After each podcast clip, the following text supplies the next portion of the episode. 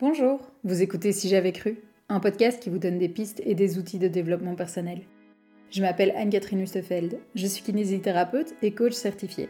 Je travaille en Belgique. Vous en avez plein le dos Vous vous levez le matin avec des pieds de plomb Vous êtes complètement dans le brouillard Respirez, vous êtes au bon endroit. Dans cette première saison, je vais me concentrer sur le burn-out. Votre corps vous envoie des messages et, ici, on va vous expliquer des concepts et des métaphores pour que votre tête puisse vous lâcher la grappe et que vous puissiez enfin aller de l'avant. Vraiment. Allez, c'est parti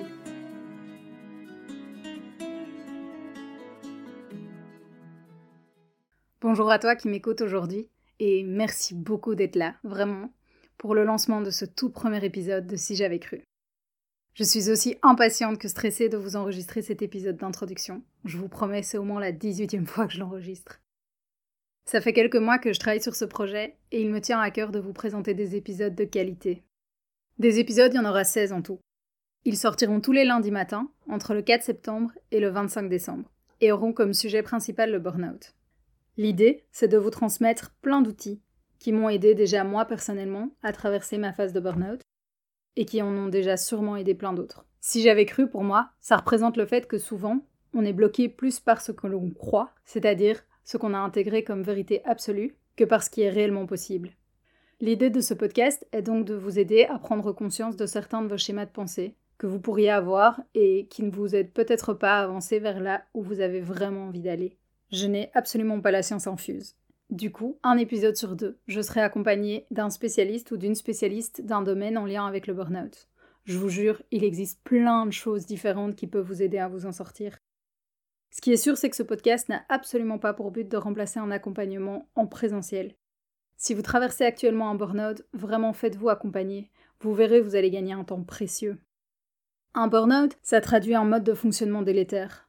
Je prendrai un épisode entier pour vous expliquer ma définition de burn-out, mais ce qui est sûr, c'est que sans changer de fonctionnement, oui, peut-être que vous allez réussir à vous reposer et à retourner au boulot comme si de rien n'était. Mais par contre, vous serez toujours dans les mêmes schémas et vous risquez de vous griller exactement de la même manière un tout petit peu plus loin sur le chemin. Franchement, gagnez du temps et de l'énergie en vous posant les vraies questions maintenant.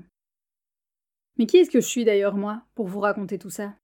Je m'appelle Anne-Catherine Hustefeld. Aujourd'hui j'ai 29 ans et j'attends mon premier enfant. J'ai toujours été fascinée par l'être humain et au départ, j'ai voulu me tourner vers des études de psychologie. À l'époque, on m'a dit Fais pas ça, t'auras pas d'argent. En voilà une belle croyance mais que j'ai suivi. Du coup, j'ai fait la kiné à la place. J'étais passionnée par le corps humain, j'étais très sportive aussi, donc ça m'a toujours fort intéressée. En plus, pour moi, un kiné peut avoir une place particulière dans la vie d'un patient, parce que c'est quelqu'un qu'on voit de manière régulière, en fonction des pathologies. Je voulais pouvoir accompagner les gens qui ont mal partout pendant l'année, et qui, comme par hasard, vont très bien pendant les vacances.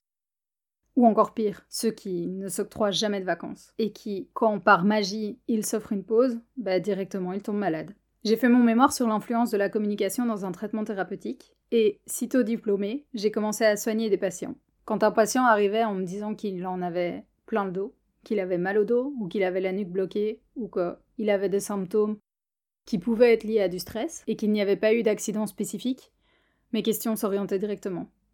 Et comment ça se passe au boulot, ou comment ça se passe à la maison?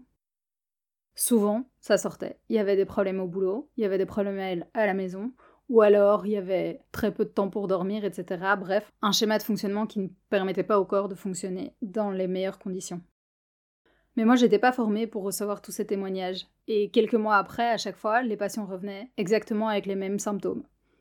Ça m'a titillé à fond parce que j'avais l'impression que mon travail servait à rien.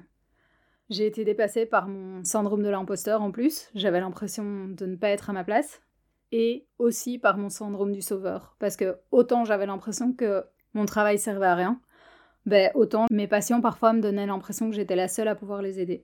Mon propre fonctionnement m'a donc envoyé dans le mur, et j'ai dû m'arrêter pendant six mois. J'avais plus aucune énergie. Je pleurais parce que je voyais de la vaisselle dans mon évier. J'étais épuisée. Pendant cette période, j'ai appris à m'écouter.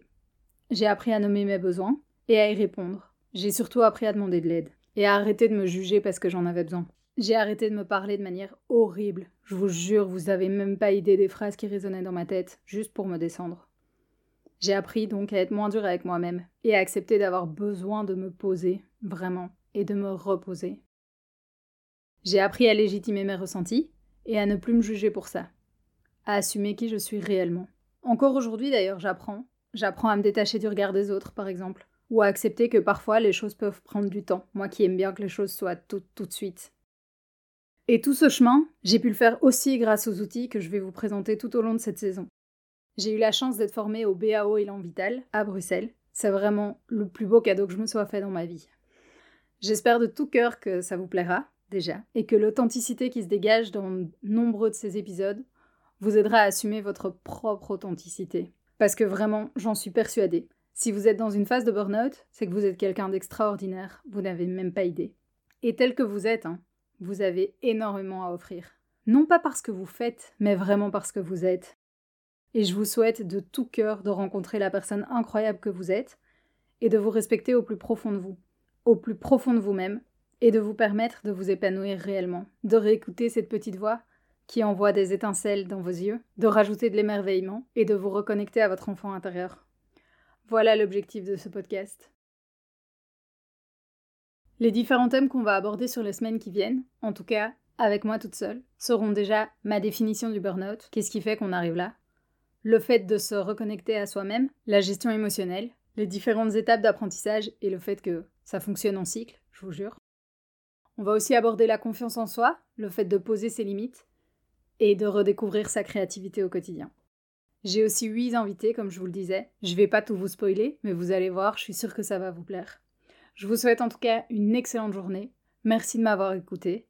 Et on se retrouve la semaine prochaine avec Brieux Denis, médecin de base spécialisé aujourd'hui en burn-out qui travaille du côté de Tournai. Je vous souhaite une très belle journée. Au revoir.